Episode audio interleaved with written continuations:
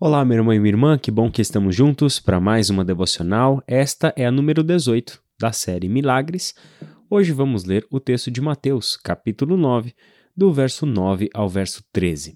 Saindo, Jesus viu um homem chamado Mateus sentado na coletoria e disse-lhe: Siga-me. Mateus levantou-se e o seguiu. Estando Jesus em casa, foram comer com ele e seus discípulos muitos publicanos e pecadores.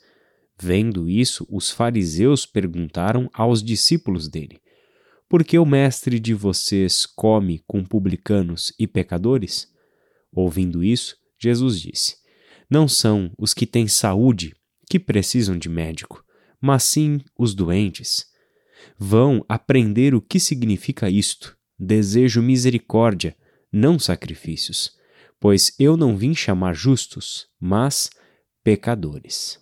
O texto de hoje é um grande exemplo de como Jesus definiu o seu ministério em demonstrações de amor, a essência do caráter do ser de Deus, do ser do Pai, e isso materializado nas ações de Jesus, nas pessoas a quem Jesus acolheu, deu a elas comunhão de mesa, trouxe a elas uma perspectiva diferente sobre quem Deus era e sobre quem eram as pessoas com quem Deus queria ter comunhão. Ontem nós vimos a história de um leproso. E isso tem sido a devocional nossa e a reflexão nossa já há alguns dias, tanto na pregação de domingo como nas duas últimas devocionais. Vimos aqui Jesus, mais uma vez, mostrar que ele veio a este mundo para trazer a graça, a misericórdia, o amor do Pai estendido àqueles que não tinham acesso, que não tinham o alcance a este amor. E essa daqui, essa que nós acabamos de ler, é uma cena marcante, e ela está registrada pelos três evangelistas sinóticos, Mateus, Marcos e Lucas, e conta que Jesus respondeu a esses religiosos, a essa indagação, a pergunta do porquê o mestre de vocês come com publicanos e com pecadores, citando o texto de Oséias, capítulo 6, versículo 6, que dizia: Desejo misericórdia, não holocaustos. Desejo misericórdia, não sacrifícios. Quando Jesus faz isso, ele mostra a natureza da sua missão, que é justamente estar entre os doentes, estar entre os pecadores. Temos aprendido ao longo dessa série também a íntima relação que existe entre o pecado e a doença.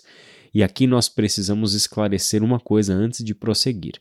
É verdade que nem toda doença é uma consequência de um pecado específico. Isso é importante que você note. Nem sempre uma pessoa que está enferma, que está adoecida, nós vamos encontrar a origem dessa doença em um pecado que esta pessoa cometeu ou que algum antepassado dessa pessoa cometeu, como alguns cristãos infelizmente ainda pensam hoje. O próprio Jesus vai mostrar isso em um momento oportuno do seu ministério, de que não se trata do pecado do pai ou da mãe para que aquela pessoa estivesse doente. Pelo contrário, nós temos outras formas agora de entender essas coisas todas e um dia a gente fala sobre essa explicação de Jesus. Por ora, basta que a gente saiba que nem toda doença física, emocional ou espiritual tem como origem um pecado específico. Agora, a doença em si tem uma relação com o pecado e não com um pecado. O que eu quero dizer com isso? A condição humana após a queda, após a separação com Deus, a ruptura da relação com Deus, lá de Gênesis capítulo 3, eh, desencadeou diversos processos de morte, no qual os seres humanos agora estão envolvidos, fazem parte do nosso cotidiano e é a morte se alastrando nas mais diversas esferas da vida. A morte que se manifesta na natureza, nas relações com as pessoas e sim nas enfermidades das pessoas para o povo do Antigo Testamento e a mentalidade das pessoas no tempo de Jesus, algumas enfermidades eram, sim, evidências claras de que aquela pessoa estava sob um castigo divino, estava sob uma maldição divina. Jesus vem é, mostrar que as coisas não eram bem assim, e se até então isso foi entendido dessa forma, a partir daquele momento isso deveria ser entendido de uma outra forma. E o que ficava para aquelas pessoas como evidência nas ações de Jesus é que ele queria que essas pessoas entendessem que, uma vez que o reino de Deus se aproximou, uma vez que o reino de Deus está manifesto agora, no tempo, no espaço, na história, mostrando o seu poder sobre a matéria, mostrando o seu poder sobre a vida, sobre as doenças, sobre a morte, enfim, uma vez que o reino de Deus chegou, não há mais a doença que não possa ser curada, não há mais realidade que não possa ser alterada por causa da presença graciosa e transformadora do reino de Deus entre nós. E o que causava o espanto entre os religiosos, identificados nesse texto como fariseus, é que Jesus não apenas chamou um publicano para que segui-lo, para fazer parte do seu grupo de discípulos, como deu a publicanos e pecadores a comunhão de mesa. Jesus e os seus discípulos estavam rodeados de pessoas que, aos olhos dos religiosos, que aos olhos dos fariseus, eram indignas, eram pessoas pecadoras, eram pessoas que não deveriam uh, estar se relacionando com Jesus.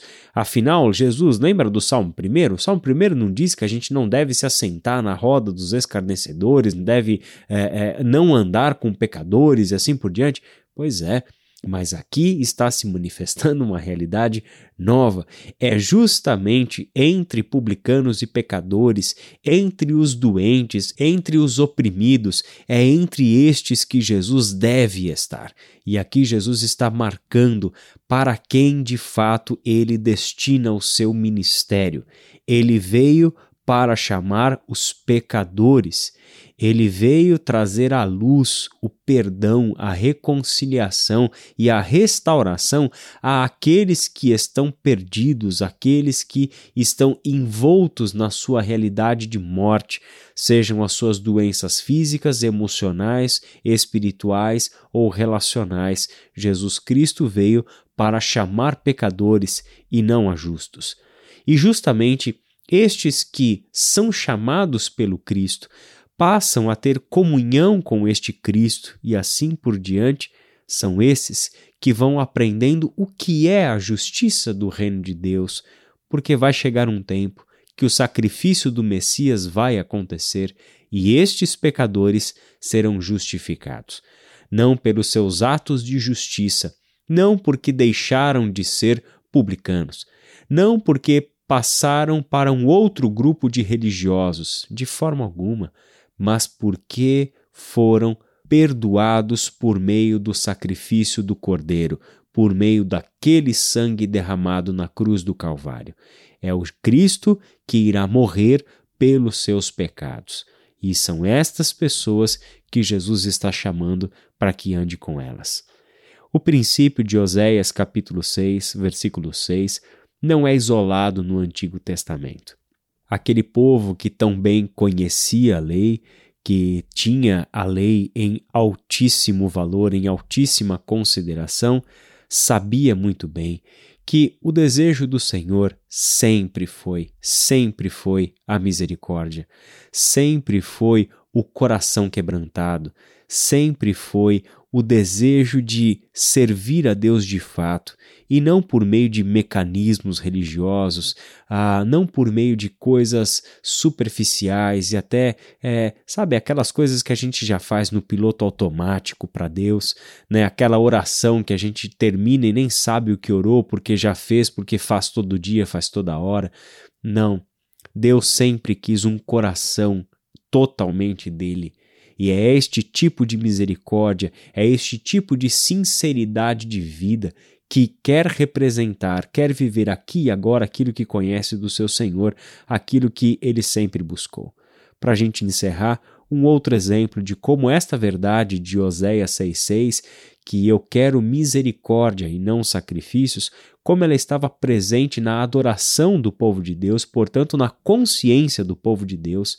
Salmo 51, versículos 16 e 17. Não te deleitas em sacrifícios, nem te agradas em holocaustos, senão eu os traria.